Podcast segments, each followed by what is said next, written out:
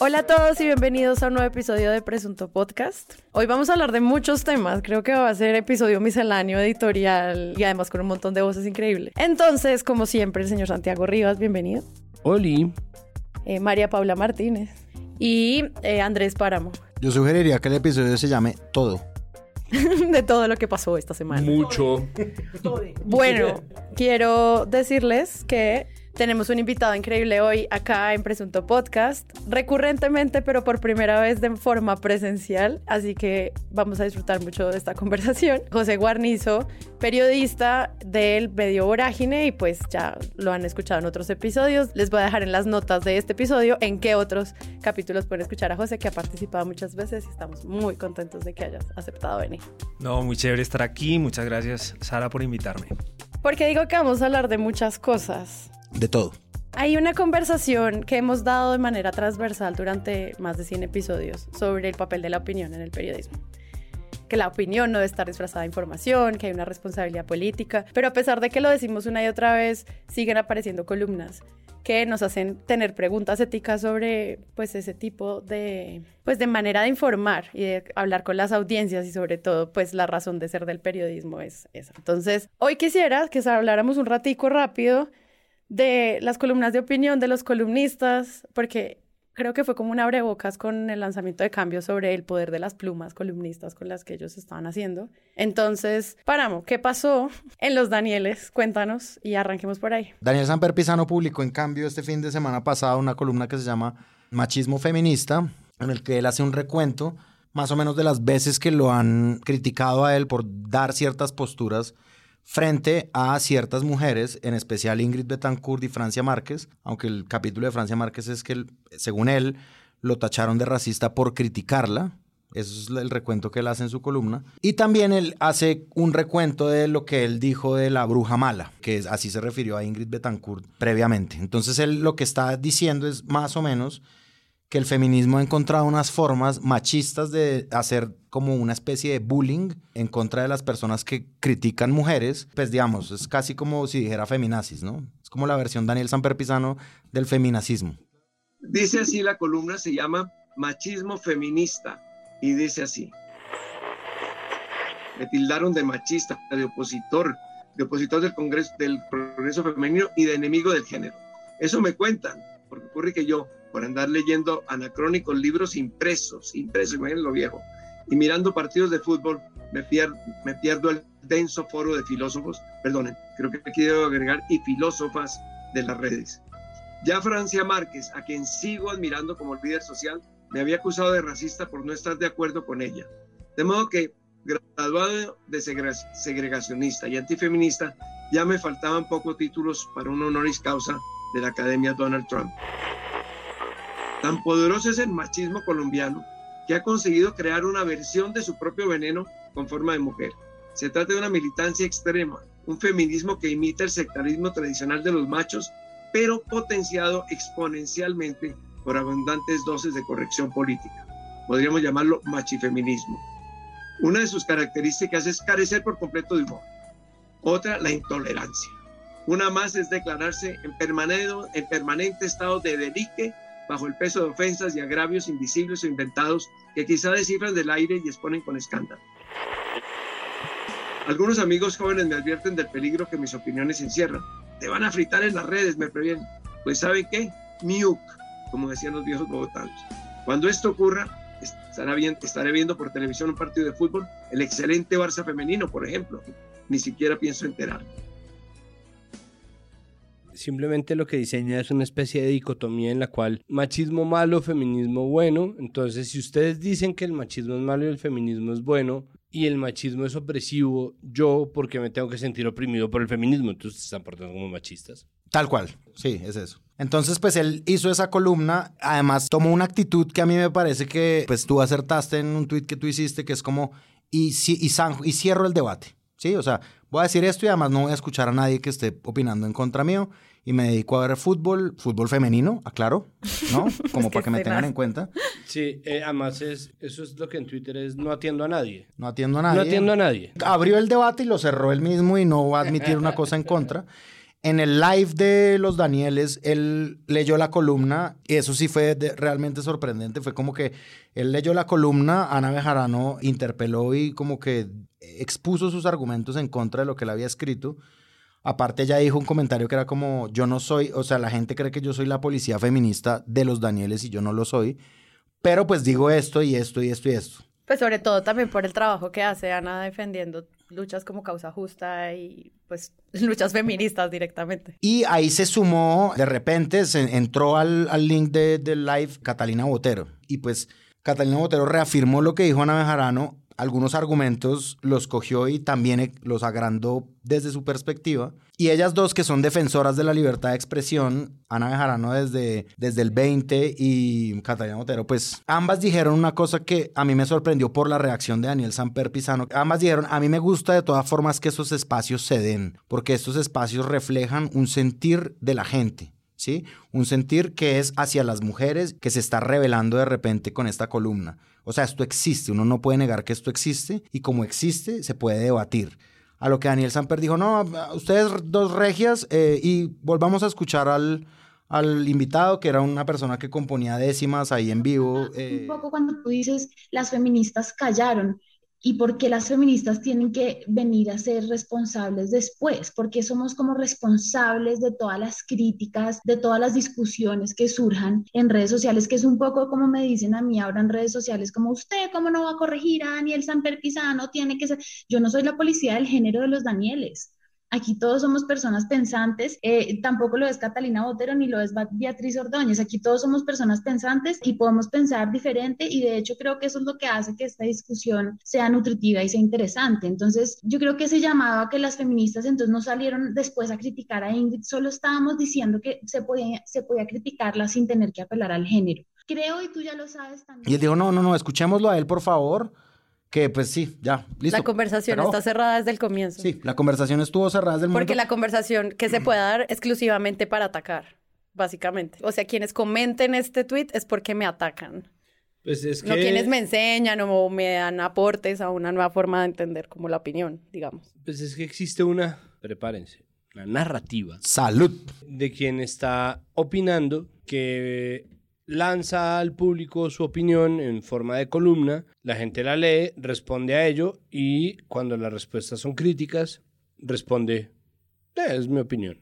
¿No? Como, pues sí, es mi opinión, como esto es lo que yo opino y ya. Y ahí empieza una serie de debates mucho más complejos, porque es bueno, ok, no vamos a discutir contigo tu columna, pero ¿cuáles son los límites de la opinión? Y dónde además la opinión encuentra fronteras, ¿no? Y sobre todo en un país como Colombia que muchas veces se informa a través de columnas de opinión que nos tienen acostumbrados porque Daniel Coronel, eh, Marisabel Rueda, Rodrigo Primni hacen columnas que son investigaciones. ¿no? Gómez Buen Día, investigaciones. Y con Tatiana investigaciones tienen Tatiana Acevedo, investigaciones. Muestran sus investigaciones en columnas. Entonces son espacios que son opinión, pero en realidad son de información. Y ellos opinan, es decir, da, cierta libertad, pero hay otras columnas de opinión que son de opinión. ¿no? Y ahí empieza el asunto de, sí, esta es mi opinión, y ahí empieza una matriz larga que nosotros hemos abordado aquí en Presunto sobre falsos debates, a quién se le da y a quién no se le da micrófono, dónde entran, por ejemplo, los hechos verificados, se debe o no hacerle fact-checking a una columna.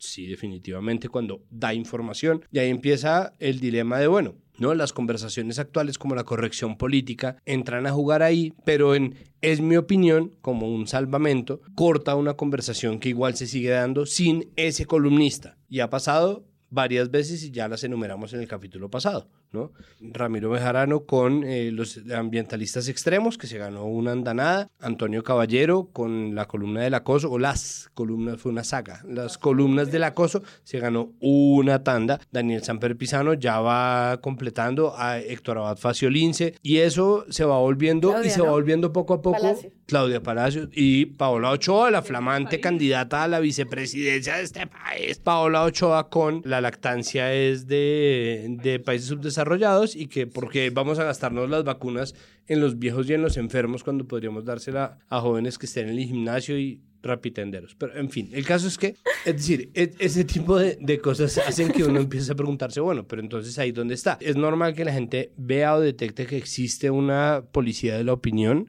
pero al mismo tiempo hay muchos debates para dar. Haciendo lo menos parecido a un resumen, pues ahí hay ¿no? a la mano un montón de discusiones para dar, empezando por, y esto es lo que yo creo que es materia verdadera del periodismo, el poder que tienen los columnistas, que es lo que tiene que llamarse a evaluación. ¿Por qué los columnistas son tan poderosos y siendo tan poderosos, cuál es el corte de cuentas que se les tiene que hacer y por dónde?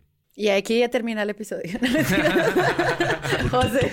No, pues mira, yo cuando la leí me dio la impresión de que era como una columna de otro tiempo, de otro momento de la historia. Y pues me llama mucho la atención porque Daniel Samper Pizano ha sido un referente del periodismo en Colombia. O sea, digamos que lo que él hizo con Gerardo Reyes y Alberto Donadío en los años 70, en la unidad de investigaciones del tiempo y tal. Pero viéndolo, digamos, en esta faceta, a uno le da la impresión que estuvo como encerrado en sí mismo y no se dio cuenta que, que hay un montón de debates que ya se superaron, ya se dieron y él ni se enteró. O sea, no se dio cuenta. Es una columna desafortunada. O sea, es, absurdo, digamos, que, que venga a imponer o a decir esto es machismo, esto es feminismo, chava, punto, cierro, cierro el micrófono y adiós. No sé qué, si tiene que ver también con el paso del tiempo, no, no, no sé, me, me, cuesta mucho eh, reconocer a Daniel Samper Pisano como, como en esa faceta, ¿no? De, de, de un tipo que no se da cuenta, de ni siquiera de lo que está diciendo y no le importa. Sí, yo no sé si hay como una conversación sobre el posicionamiento de nuevas voces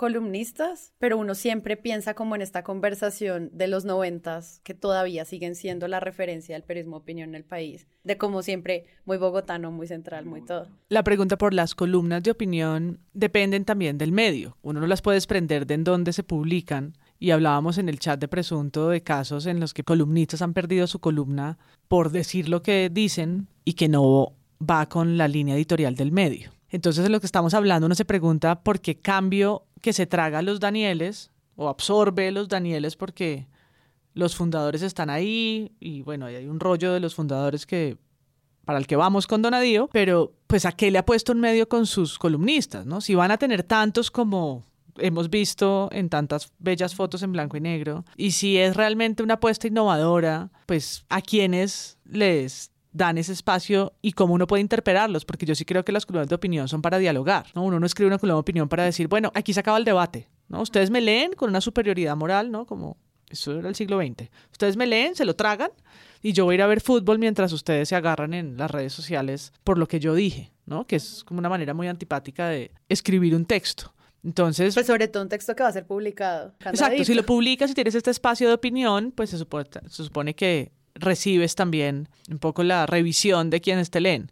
Pero en cambio no es, no es tan claro, ¿no? Tienen como en el espectador una, un salpicón tan grande de columnistas que uno no sabe cuál es la posición. No sé, en el colombiano o en el nuevo siglo, pues es clarísimo de lo que se puede uno encontrar en las columnas o no. Si vas a hablar de Dios, como hizo Joey Ackerman, pues van a tomar tu columna. van, a cerrar, van a tomar tu columna como una carta de despido o una carta de renuncia. Y pasó. Y Claudia López le pasó en el tiempo, ¿no? Y hay unas marcas muy raras que no las estoy defendiendo, que los hayan echado, sino solamente preguntando dónde pone un medio un poco la línea, la vara, de qué decide que sí vale y que no. Porque por supuesto las columnas no pasan por un consejo de redacción, no se discuten, no se los opina, ¿no? Las escriben y las reciben, pero si hay medios que deciden publicarla y echar al, al, columnista porque no va en línea con ellos, entonces cuándo sí, cuándo no, en qué temas y cómo los medios deciden eso es un poco arbitrario. Se ha abierto el debate sobre, bueno, qué deciden los medios sobre los columnistas, ¿no? Es decir, si damos ese debate o no lo damos, pero sería interesante que se diera el debate, ¿no? Un medio de comunicación hasta qué punto se compromete con publicar la opinión de una persona, sea una vaca sagrada o no lo sea, pero ese debate sí debería darse y a mí me parece también como una cuestión también de responsabilidad personal que Daniel Coronel llamó ahí. Daniel Coronel está aterrizado un poco en el debate y sí dice el lenguaje cambia, que a mí me sigue pareciendo una cosa muy sui generis para evaluar columnas de opinión, pero me parece interesante de todas formas que él decía como hace muchos años uno no decía la abogada, uno decía la abogado, y uno decía la juez, y uno decía la eh, médico, ¿sí? Y las cosas van cambiando. Y a mí me parece como que hay una serie de columnistas que se han revelado últimamente, que son además columnistas que le han aportado al periodismo sin duda alguna. Es decir, yo nunca he leído una columna tan como adversarial como la que hizo Antonio Caballero contra por la muerte de Álvaro Gómez Hurtado. O sea, yo todavía no puedo creer que él haya escrito eso y obviamente lo escribe porque él puede, ¿no? Como desde una posición de privilegio, pero uno dice, fue puta, pero la escribió, ¿no? Es decir, como él se zampó esa columna, más o menos diciendo, este man que acaban de matar, pues toda la vida ha defendido la guerra, ¿sí? Eso es sorprendente para una época como esa. Y luego sale totalmente desactualizado de estos debates, diciendo, no, pues el acoso, ¿qué? Pues ah, aguántense, ¿no? O sea... Pues que era lo que decía no José, como grave. de la, de la actualización de conversaciones. Exacto. Pero ellos recogen un sentir, ¿no? Que también es válido porque pues puedo yo no estar de acuerdo, pero no desconozco que existe y que hay quienes, claro, afeminazi, que no se aguantan un piropo. O sea, ellos recogen no solamente lo de su generación, porque yo no creo que sea solo una cuestión de edad, sino la manera en la que muchas personas tienen una mirada sobre las luchas feministas o sobre los toros o sobre lo que sea. Que por ¿no? eso yo decía mucho como esto es una conversación muy responsable, sobre todo porque valida esas conversaciones como dentro de la audiencia. Exacto, y hay gente si, que se si hay una encuentra- persona validada que dice lo que yo opino, mi, mi conversación, digamos, antiderechos y en contra como de las reivindicaciones, entonces es válida. y que pudo haber mucho silencio Ajá. durante muchos años. Es decir, estas posiciones ya estaban, siempre estuvieron, Sí, sí, sí. Nadie decía nada. O sea, nadie, ¿me entiendes? No, no estaba el escenario, digamos, eh, proclive para que la gente dijera, oye, no, esto, esto no es así, yo no estoy de acuerdo. No, yo digo que ellos tienen una legitimidad por su experiencia, ¿no? No, no, yo creo que no sería igual si lo dice otro columnista como, no sé, algunos de los jóvenes que ha fichado revista Cambio, ambientalistas, que de pronto salieran como con una chifladez de estas y uno diga, pero, ¿qué? ¿No? ¿De dónde, ¿De dónde sale tu posición? Como que parecería más cuestionable. Pero llama la atención pues, el espacio que generan en esta, en esta revista y lo que pasó con Donadío en semana, porque pues realmente devuelven, ¿no? Devuelven sin mucho debate, porque Daniel Samper sigue insistiendo el que él no es racista ni machista, que no le vengan a decir. Eso es impresionante que él dice, y Francia Márquez me dijo racista por criticarla. Es como por criticarla, o sea, esa es tu versión de los hechos. De verdad, esos son los hechos que tú votas en tu columna. Porque digamos que hay como un mandamiento de la columna que es como, o sea, los hechos tienen que ser verídicos y ciertos, y ahí sí de cualquier opinión sobre ellos. Y él es como, no voy a, voy a dar mi versión de los hechos. Y lo de Bruja, Yo no había pensado en eso. y lo de. Bruja además es una defensa a su hijo, ¿no? Porque es realmente el que dice que Juana la loca, que pasó de ser de Juana de Arco a Juana la loca y se lo tragan en las redes sociales, al punto que Daniel Samper Pisano, eh, perdón, Ospina dice con una esa salida en falso de ignorancia como, pero me enseñan. O sea, Pero al principio- menos. Al principio sale a decir como, mira, Sandra Borda, no entiendo qué es lo que estás diciendo, no leíste bien. Y cuando le caen encima 600 tweets, dice, oh, bueno, de, de pronto sí. Y sale a decir como, explíquenme mejor, enséñenme, es que estoy yo en mi humilde ignorancia Hizo un Balvin. pecando. Sí, pero al menos es que la del Claro. papá es como Pero- a mí nadie me va a explicar Claro, nada. pero sale luego el papá a decir como, ah, le cayeron encima por decir Juana la loca, o sea, ¿no? A la defensa de su hijo y su Sí, columna. porque él incluso en el debate del live dice, no, yo entendí, porque pedí enseñanza, que decirle loca a una mujer es una cosa fácil y es una cosa histórica que y tiene es un una argumento carga. patriarcal. Chao. pero el papá fue como, bueno, ya escuchemos al que vino a hacer décimas por FIS porque ya, no. Sí, sí. Y ese es el puente tal vez a la columna de Donadío, ¿no? Que es esta mujer, Patricia Lara, está loca, ¿no? En- en- tres veces en la columna habla de su salud mental, fácil, gratuitamente, ¿no?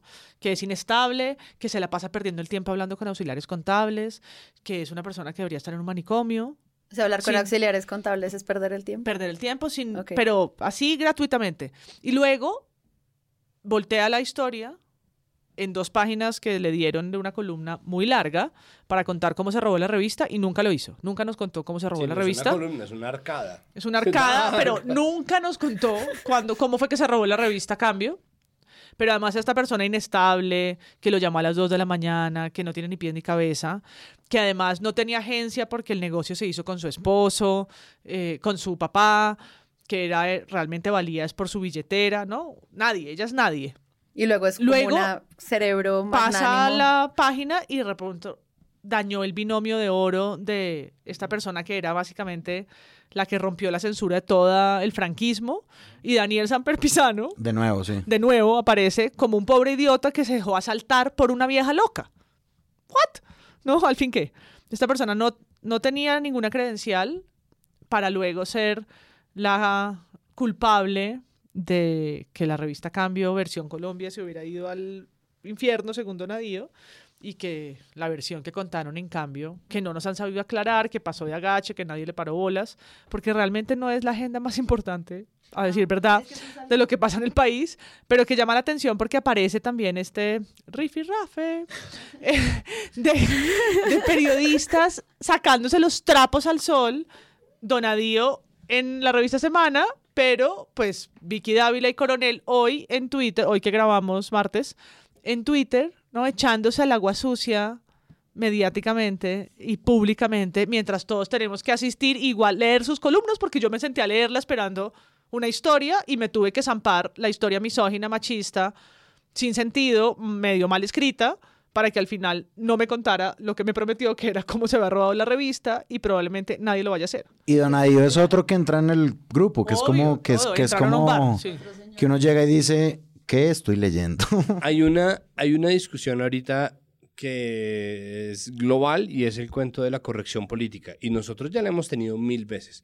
No, de nuevo, Héctor Abad Faciolín se empezó teniéndola por una serie de columnas que la gente le criticó y que él respondió.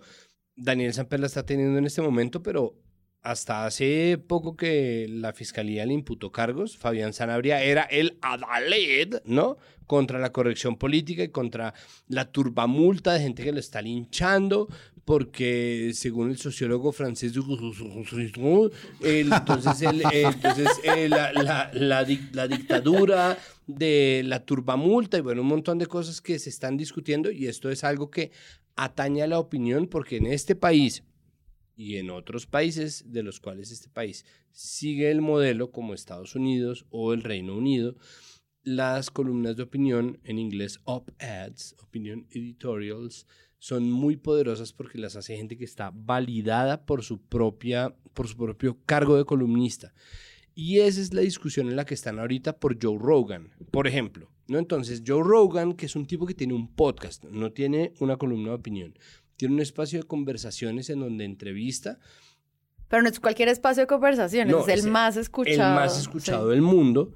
Dice en su favor, en el caso de desinformación acerca de las vacunas contra el COVID-19, que él ha dejado entrar a todo el mundo, ¿no? que él abre su espacio para que todo el mundo opine, que él diga y que él haga, pero él opina también, él omite ese hecho. Pero además de eso, India Ari, una eh, música afroamericana, le sacó no solamente su desinformación acerca de las vacunas contra el COVID y el hecho de que le ha promocionado el uso de ivermectina y un montón de cosas pseudocientíficas y potencialmente peligrosas para la salud de la gente que lo está oyendo, que es mucha gente, sino también la cantidad de veces que él ha dicho nigger, que es una palabra prohibida en Estados Unidos, tanto que todo el mundo se refiere a esa palabra como the N-word.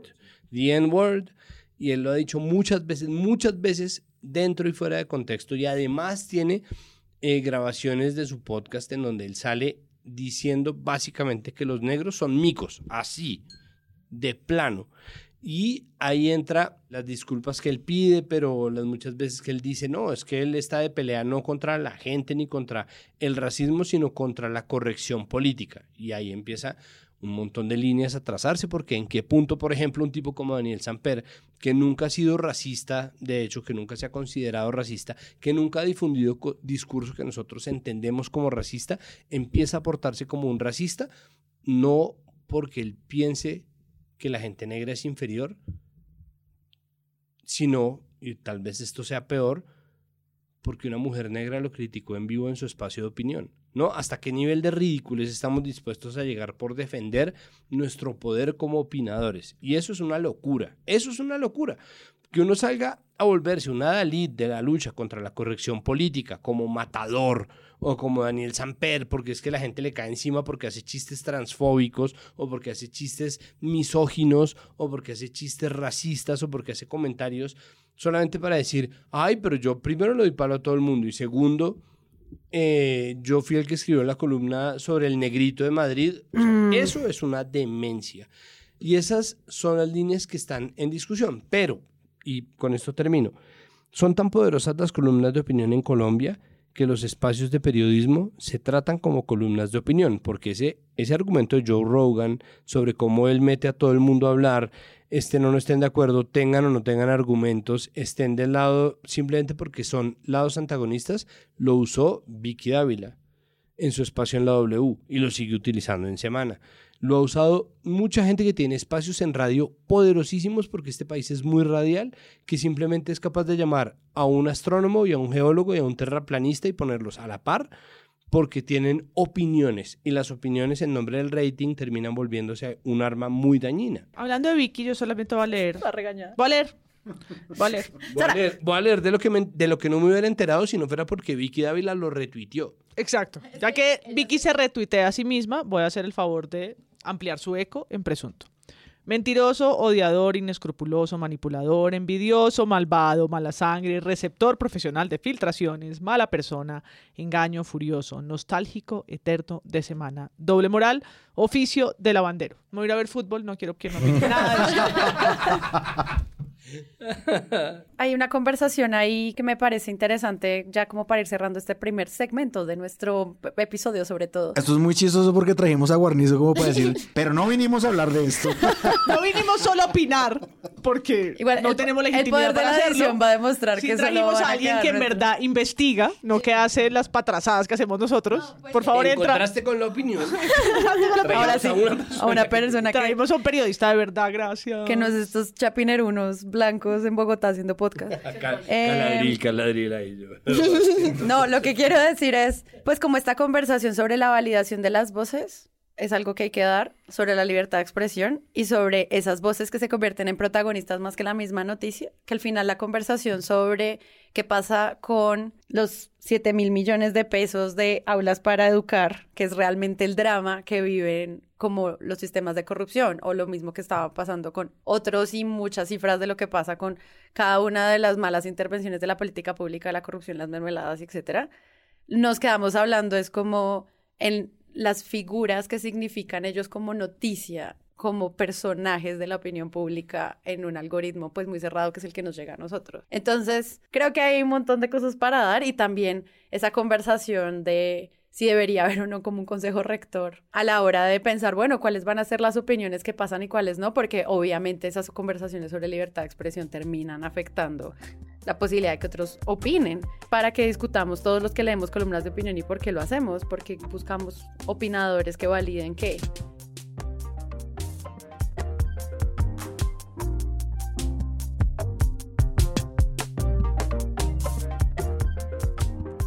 Hicimos un episodio la semana pasada sobre el nacimiento de la revista Cambio y como las posibilidades de comprender el nacimiento de nuevos medios en torno a chivas periodísticas, sean investigaciones y nuevos datos revelados, que siempre llaman muchísimo la atención hacia el gran papel que hace el periodismo bien hecho y cómo las cosas pueden cambiar a partir de denunciar las cosas que criminales hacen con nuestros derechos y nuestro dinero. Y en ese mismo fin de semana mencionamos un poquito que Vorágine había sacado una nueva investigación sobre los, todos los terrenos y tierras que han acumulado por años la familia Uribe. Pero solo lo mencionamos. Yo quería aprovechar este momento para preguntarte un poco sobre esa investigación. Mira, esto lo digo porque es en serio. Nosotros trabajamos en equipo. Este tipo de cosas, yo hago una parte, Juan Pablo Barrientos hace otra, eh, y cada uno le va metiendo la mano. Al final yo cojo y hago un borrador y luego todos van metiendo. Esto lo teníamos nosotros desde el año pasado.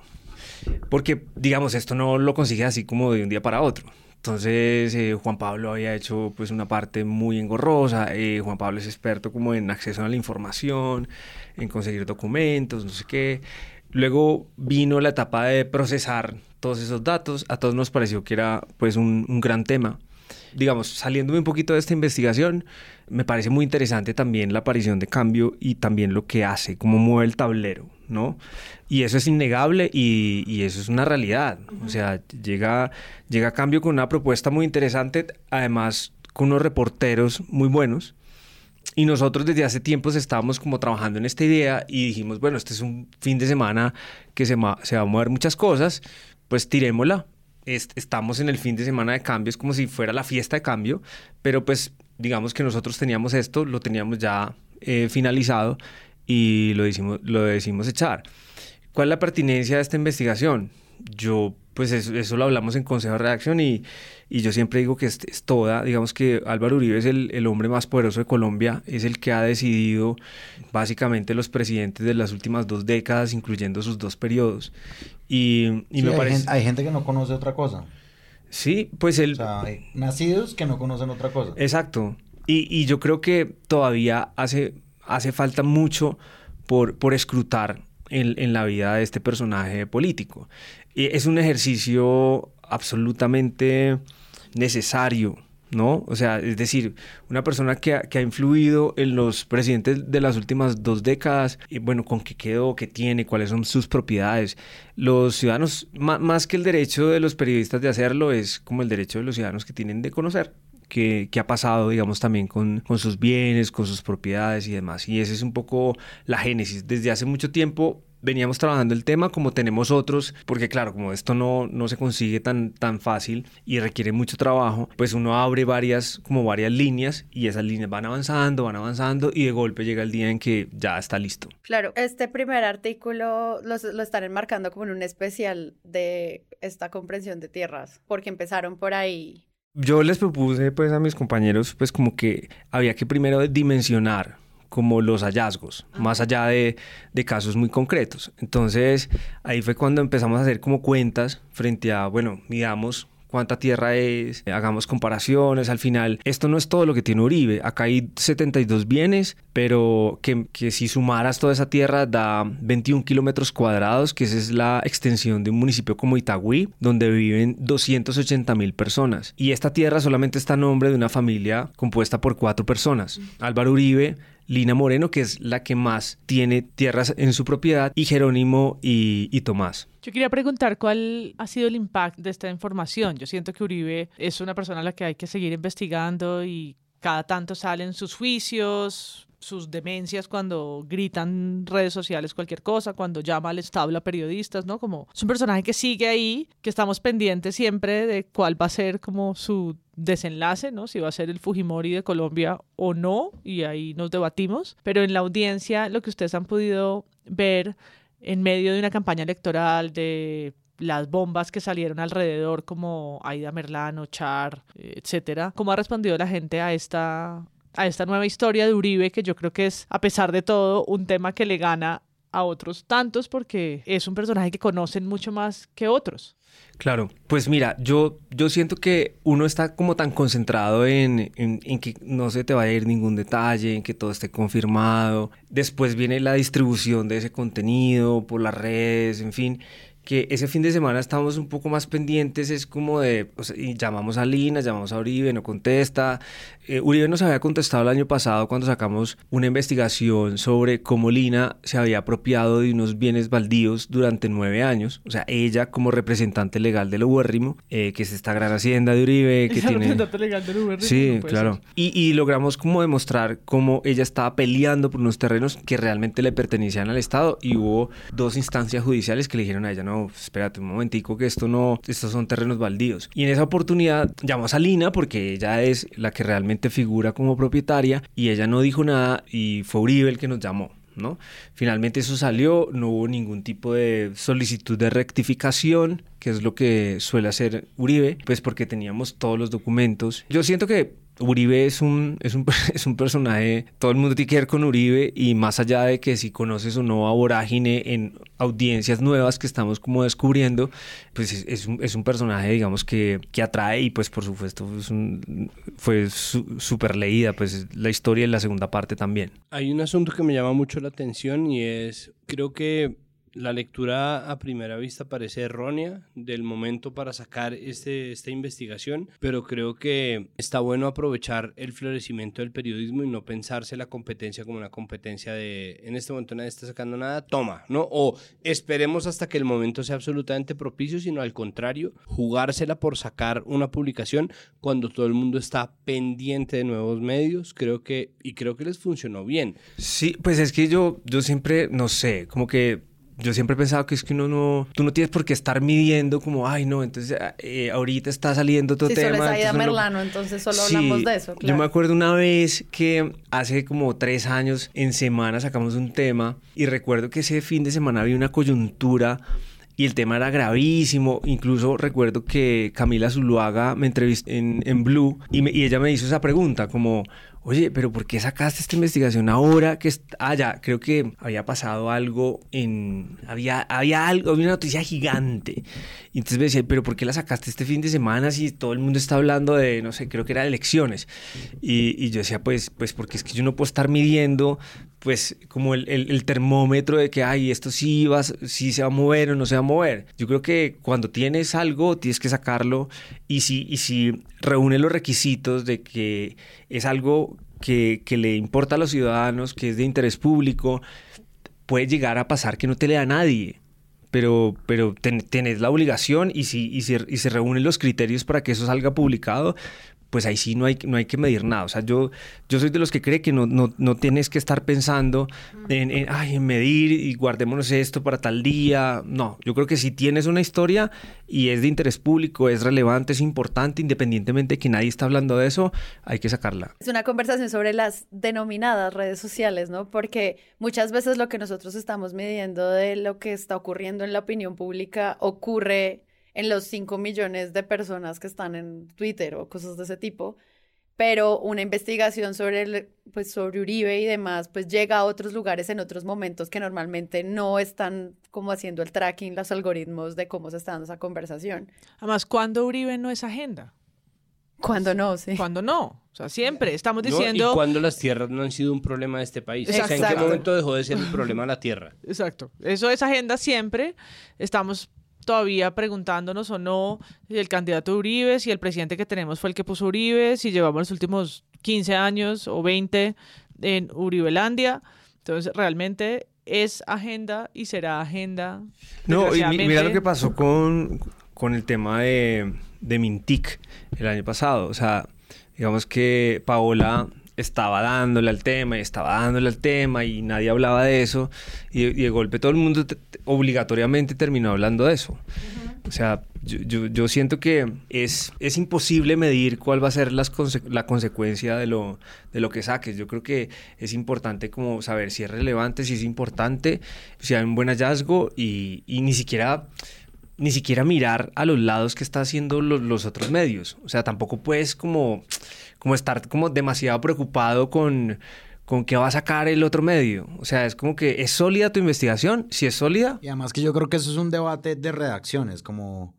Es decir, me parece que es un debate ausente en las redacciones, que es como, ¿cuándo es la, la oportunidad exacta y perfecta para sacar esto? Ya, saquémoslo ya. Sí, yo, yo, siempre pienso, siempre digo eso. Y se ha habido debates en Vorágine, como, no, pero guardémoslo. Pa... Yo nunca quiero guardar nada.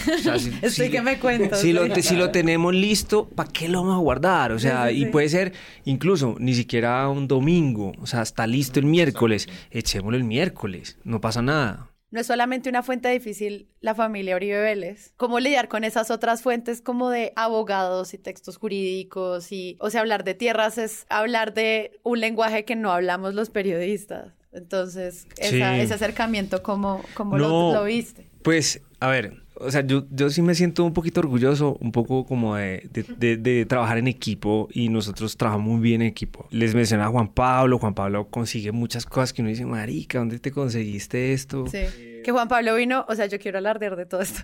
Juan Pablo vino a, a presunto a un episodio que hicimos justo sobre la Semana Santa y pues obviamente contó todas las investigaciones que estaba haciendo de la iglesia. de verdad que es un privilegio trabajar con él y, y ahí todo el mundo le mete la mano o sea, en, el equipo trabajaba Luis Bonza. Luis Bonza era nuestro practicante y Luis Bonza es un tipo súper, mejor dicho, amo del Excel, súper riguroso, siempre es como, oye, mira, pero es que esta matrícula inmobiliaria dice una cosa que no sé qué, no sé qué.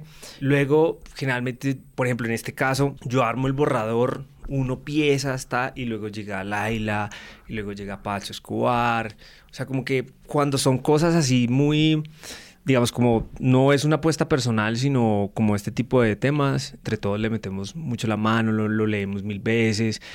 Obviamente pasamos muchas horas leyendo certificados de tradición, que no se, lo, no se lo recomiendo a nadie. O sea, viernes... Buen, plan de domingo. Buen plan. ¿Y no, parce, viernes, viernes 10 de la noche leyendo certificados de tradición. ¿Y han no es pensado, en el, chévere. han pensado en el costo de investigar Uribe? Como que se han planteado como, uff, cuando se nos devuelva Yo esto y nos toque al correo como, hola, abogado de la familia Uribe, requiere que se presenten. Yo no sé si ustedes tienen algún temor y una pregunta como curiosidad genuina que yo te quiero hacer, José. ¿Ustedes quieren llegar a algún lado con esto? O sea, como ustedes tienen como un... Más allá de la agenda informativa, es decir, ese es el hombre más poderoso de Colombia y el poder económico también se traduce en un poder político, ¿no? Que es esto de las 72 propiedades, pero es como... ¿Quieren noquearlo a él? No, no, no. O sea, yo, yo creo que si tú estás...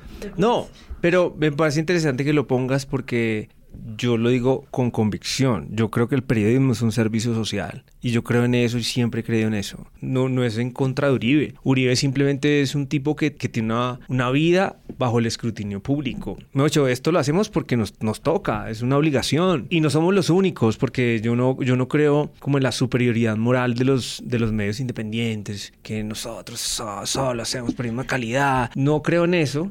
Y siempre le digo a mis compañeros que nos cuidemos de eso, de decir que nosotros sí hacemos periodismo de calidad, ¿no? nosotros hacemos periodismo, nosotros no reinventamos, no, no, no nos inventamos el periodismo. Hay gente en medios tradicionales que hace cosas muy buenas, de muy buena calidad, y nosotros simplemente estamos ahí aportando algo. Y aportando algo es porque, porque es que Uribe tiene, como cualquier otro político o cualquier otra persona de la vida pública, tiene una obligación de rendir cuentas. Y en muchos lados nadie les pide cuentas, les los aplauden. Nosotros no estamos para aplaudirlo porque tenemos un mandato. El, el periodismo es un, es un contrapoder, pero no porque odia el poder, sino porque está en un lugar distinto al poder. Y al estar en un lugar distinto, puede ver al poder con ojos críticos. Y eso es un- una obligación. Solo así puede haber un contrapeso. ¿Pero les da miedo ejercer esa obligación? No, pues yo nunca he sentido, o sea, el día que me dé miedo, pues tengo que buscar otro, otro oficio. Pero Uribe no te da miedo. Mire que hay algo que me parece que es mucho ¿Por más no? poderoso. A mí me da- a mí me a da ver, yo, yo, yo voy a confesar algo aquí y es que yo estoy viviendo en Medellín hace poco y estoy escribiendo un libro que transcurre en Medellín y sí pensé varias veces como, parce, estoy como aquí medio, medio en la boca del lobo.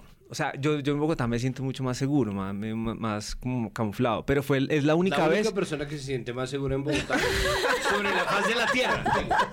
Pero, ok, continúe. Claudia, pero está bien, entendemos La única persona que se siente a cuatro meses de elecciones más segura en Bogotá es usted. Me encanta vivir en Bogotá. La transición entre Bogotá y la muerte es casi imperceptible. Yo, yo creo que parte está en todo de, que las cosas estén muy, muy blindadas. Nosotros lo revisamos muy bien. Si cualquier cosa tiene que estar justificada, no usamos adjetivos. O sea, ¿por qué tener miedo frente a si, al- si algo está sólido, está comprobado, la gente tiene derecho a saberlo, este señor tiene la obligación de rendir cuentas? Pero no es él, son los políticos en, en general. ¿Cómo lidias tú con lo pesado del tema frente al aterrizarlo? Por ejemplo, pues yo vi que ustedes usan muchas metáforas para que la gente se dé cuenta como del tamaño de acumulación que tienen las personas y pues uno lee el reportaje y piensa cuántos estamos en capacidad de quienes están escuchando este podcast de tener así sea un metro cuadrado propio, ¿no? O en este país tan desigual. Yo, yo creo que por lo menos algo que sí caracteriza a Vorágine es que nosotros tenemos claro que al final estás contando una historia y tienes que saberla contar, o sea, y no es fácil. Eh, que son nos, datos muy- no- nos ha pasado duros, pero veces. son aburridos. Y uno no sabe ahí cómo llega la empatía de decir, vengan, es que esto es lo que estamos haciendo es realmente y grave. y nos, pasa, nos ha pasado, como que yo eh, en otro tema le decía a Laila, parce, esto está muy enredado, weón. O sea, está muy enredado. Y decía, sí, parce, no entiendo, no sé qué. Y luego seguir leyendo, seguir hablando con abogados hasta que uno encuentra algo y dice, parce, esta es la historia, acá hay una historia. Porque muchas veces vas, a- vas hacia un lugar y te tienes que volver y pierdes el tiempo. Eso es una cosa que hay que estar dispuesto como a pagar ese precio, ¿no? Pues es que esto se relaciona con nuestro tema inicial en que la columna de opinión es mucho más glamurosa. O sea, es mucho más glamuroso sentarse uno faro, ¿no? A mirar y decir, "Mm, opino esto y opino aquello.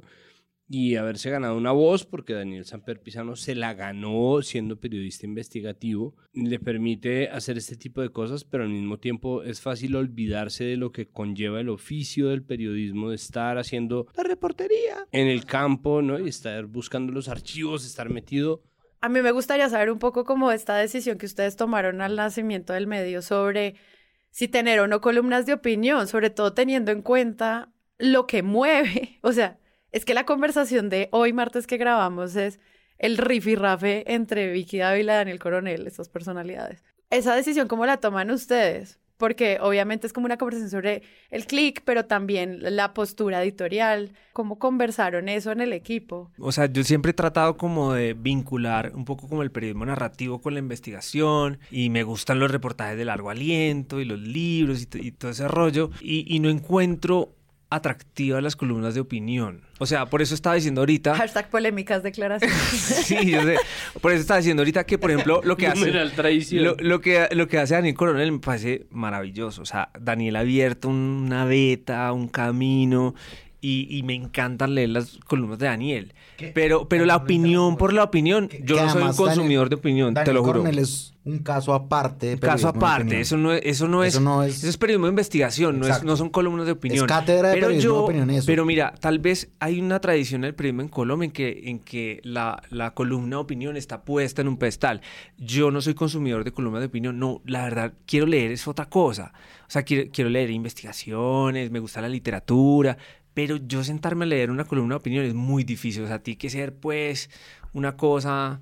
Yo no soy consumidor y entonces no, no hago opinión y llegamos a un, a un acuerdo de que no, nos interesaría publicar columnas de opinión. claro, porque además, no sé, como que uno pues en el consumo de medios independientes como ustedes, medios un poco más locales como, no sé, Tupuchica en, en La Guajira, no hay espacios de opinión y no sé si es que es, una, es un tema también mucho más pensado como a los egos de grandes medios. O sea, creo que también es interesante discutirlo allí, ¿no? Lo que pasa es que la opinión se puede prestar para muchas Baudó cosas. tampoco tiene columnas de opinión. O sea, la opinión se puede prestar para muchas cosas. Y yo creo que es mucho más interesante, digamos, no sé, como encontrar datos, documentos, contar una historia, ¿cierto? Que de una opinión puede salir muchas cosas. En Colombia hay grandes columnistas, pero también hay cosas que están sobrevaloradas, me parece. Entonces, no sé. A nosotros no nos ha interesado el tema y creo que no vamos a tener columnas de opinión. Y al contrario, queremos como tratar de robustecer. Por ejemplo, Cambio nació como con muchas columnas, pero tienen, digamos, un músculo de reporteros que están haciendo periodismo de muy buena calidad. Está mostrando, y lo, lo ha mostrado en estos pocos fines de semana. A mí me interesa más lo que hace Cambio en, en investigación que las columnas, realmente. No, que a mí me llama la atención porque la radio es un segmento en Colombia de mucha opinión, o sea, las tres o cuatro horas de la mañana, ¿no? Desde 7 a 10 de la mañana. Es un espacio, es una franja de opinión radial, ¿no? Entonces, dependiendo de nuestros sentires y quereres, pues nos zampamos a Alberto Casas y Julio en la mañana con su puesta pero, en pero escena. sabes que yo prefiero escuchar la opinión que, leerla. Oiga, yo, yo- sí. yo escucho la W todas Yo las creo que mañanas. nadie leería nuestros podcasts escritos. Qué pereza. no, ¿qué tal ese huesar? Sí, lo que pasa es que hablando pues como del tema de la opinión, yo creo que hay momentos en los que, no sé, uno, yo por ejemplo, a mí me interesa saber qué piensa Juan José Millás. Yo digo, cualquier cosa que opine, porque lo he leído hace muchos años, cualquier cosa que diga una columna de opinión me, me parece una cosa importante. Lo mismo pasa con Dani Coronel. Pero no sé, yo, yo, siento que en otros casos lo que pasa es que pues es más interesante a la conclusión a la que llegan o la investigación que hacen o, lo que consiguen o la historia que cuentan que simplemente valorar una columna de opinión porque lo dice X persona. Pues no es tan interesante. Ya como para ir cerrando, ¿qué sigue para estas investigaciones que están haciendo? Lo que pueden consultar las personas hasta ahora es la investigación de las 72 matrículas de bienes que básicamente son el tamaño de una, ciudad eh, para estas cuatro personas. También usando triquiñuelas, Lina Moreno pues logró valorizar los lotes que yo creo que eso causa a veces más indignación a que tengan tanto terreno. Es como, pero ¿por qué ahora vale más tu terreno? ¿Qué sigue en estas investigaciones y cuál es el foco de lo, pues, lo que nos puedas contar más sobre, sobre esta investigación de tierras? Para este tercer capítulo yo no estoy como tan enterado, o sea, yo estuve en los otros dos anteriores, lo que pasa es que me moví para Arauca, entonces les dije, muchachos, encárguense ustedes. no, pero ¿sabes qué me impresiona Arauca? Porque he hablado con muchos colegas allá con los que he tenido contacto hace muchos años y me impresiona que en este momento la situación está muy, muy caliente, al punto que tengo amigos periodistas en Arauca con los que he hablado hace mucho tiempo y con, con los que compartimos información y ahora es, parce, no te puedo, o sea, no te puedo decir nada porque esto está muy difícil. O sea, no, no son capaces ni de hablar con gente de confianza. Hace nada celebrando el Día del Periodista y estas conversaciones sobre autocensura y censura y violencia. me La situación que en Arauca está muy- hueputa, o sea, muy Son difícil. ciento y pico esquemas de periodistas Muy de la difícil. UNP en todo Colombia y más de 20 están en Arauca, Sí. un departamento que no es el más grande del país. No, o sea, hay y una- eso una- da un dato para medir. Ahí, la mira, el Estado no tiene el control del territorio y esa, y esa guerra entre el ELN y las disidencias y ahora que están entrando los, los paras, no sé, me parece que también es un poco el legado de Duque. Pero mira, frente a la pregunta que hacías, eh, nosotros tenemos mucha, como mucha información porque la tenemos y ahí salen muchos enfoques. Entonces, no sé, vamos, yo creo que en un tercer y cuarto capítulo y ahí ya podemos como cerrar. No, yo creo que además que el tema de Uribe también es ese tema de hablar de la acumulación de tierra, que pues lo que decía Santiago al comienzo, es un tema que no sabemos lo mucho que nos ha roto porque lo hemos oído tanto que uno se normaliza. Es que mira, conseguir, conseguir una casita, una tierra, o sea, esto significa mucho para mucha gente. Y yo creo que los colombianos tienen derecho a saber cómo una familia, la, la familia más poderosa de Colombia, ha logrado extender sus dominios. O sea, y- el ubérrimo extendido y pues Es acorralado parte de Y dos, además tres, que cuatro. entre, entre esas tierras hay, hay baldíos. O sea, son, son tierras del Estado. Y los ciudadanos tienen derecho a Sí, saber es eso. un derecho a la información, sí.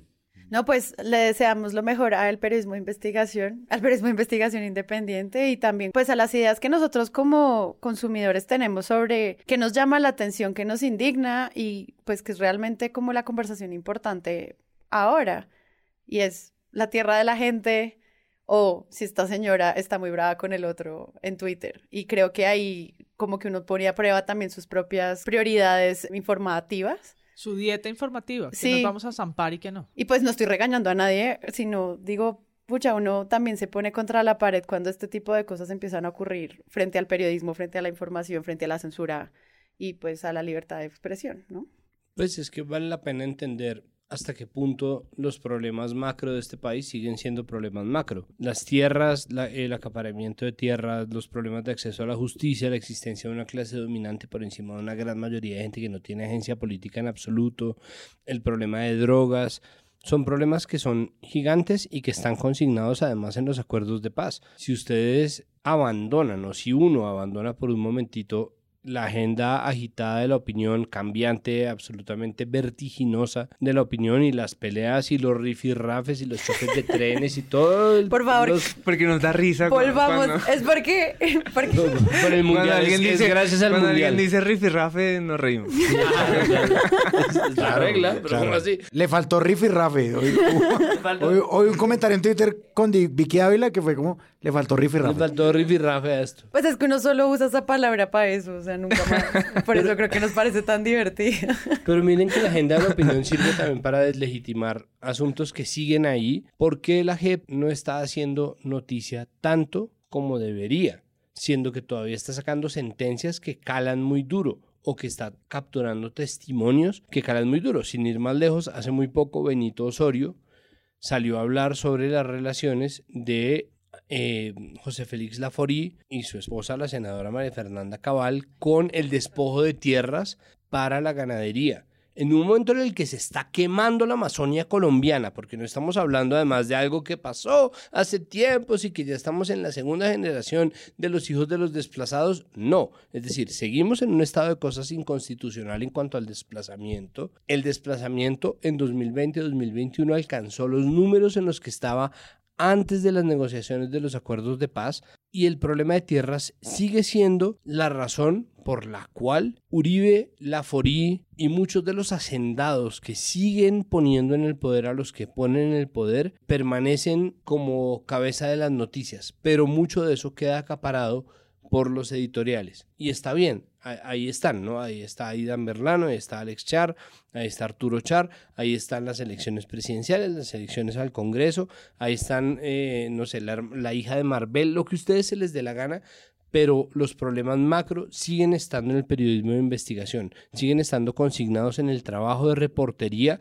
porque los problemas siguen siendo los mismos. Corrupción en la burocracia, acaparamiento de tierras y, de nuevo, la existencia de una clase dominante, de una clase dirigente que se sostiene a sí misma acumulando riqueza a través de la manera como se puede en este país, que es el monocultivo, por lo tanto, el acaparamiento de tierras. Pues es que uno llega y lee el, reportaje de Vorágine por el que José está acá y es una recopilación que va años atrás. O sea, uno, yo pensaba leyendo esto como esto es una chiva que conocemos desde siempre. Y, A y me- ahí está esa conversación A sobre... mí me impresionó, sobre todo, Ajá. pues encontrando la historia, como qué cantidad de decisiones se tomaron desde el 88, 99, 2003, y nadie sabía Ujú. que Uribe, hoy por ejemplo en Twitter eh, salió a hablar como el, el gerente del túnel de Oriente de, de hace muchos años y decía, sí, yo me estaba defendiendo a Fajardo, ¿no? Entonces decía, no, es que Fajardo no sabía, pero sí, yo, eh, no- nosotros nos reunimos con Uribe en el año 2003 y él estuvo ahí pendiente, ta, y, y Uribe nunca le dijo a toda esa gente que su esposa tenía tierras Ahí. ahí Mm. que, que se estaban beneficiando con las decisiones que le estaba tomando. Y, y no te lo digo como, o sea, a mí me parece una- un gran hallazgo encontrar hoy en día, después de tantos años, que Uribe estuvo, tomó decisiones como presidente, como gobernador, que beneficiaron a su esposa. Y nunca nadie lo cuestionó. Claro, y hubo más revuelo por los mallorquín que hicieron lo mismo a una escala miniatura en la casa de Nariño, que esa revelación de pensar es que moviste todo para que tu terreno fuera Claro, y- básicamente y- y- carísimo. Y, la prueba es, tanto le importaba a Lina Moreno sus tierras que demandó al Estado desde 1999 al municipio de Medellín y pedía una indemnización de 2 mil millones de pesos en la época, ¿no? Entonces, ella demanda al Estado en el 1999 y en, y en 2003 aparece Uribe haciendo cosas para al final beneficiar a, a- a su esposa y de ahí en adelante como presidente siempre todo lo que hizo fue para beneficiar a Lina Moreno. Y nunca nadie lo cuestionó, nunca nadie- nadie preguntó nada. Y me parece que es súper válido en este momento que la gente sepa que eso pasó. Ajá, ajá, ajá. Yo opino que opinar es necesario porque tengo inteligencia y por eso siempre opino. Yo opino que si opino un pensamiento que me venga a la cabeza, hago crítica social. Presunto Podcast es un proyecto de Sillón Estudios. La producción es de Sara Trejos, el análisis de hoy es de Santiago Rivas, María Paula Martínez y Andrés Páramo. La postproducción de este episodio es de Rodrigo Rodríguez del Oro Podcast. Recuerden que pueden ir a nuestra página web, unirse a nuestra comunidad de Discord y donar a este proyecto en Patreon. Todo eso en nuestra página web. Gracias. criterio y elocuencia y jamás pido clemencia si me acusan de demencia.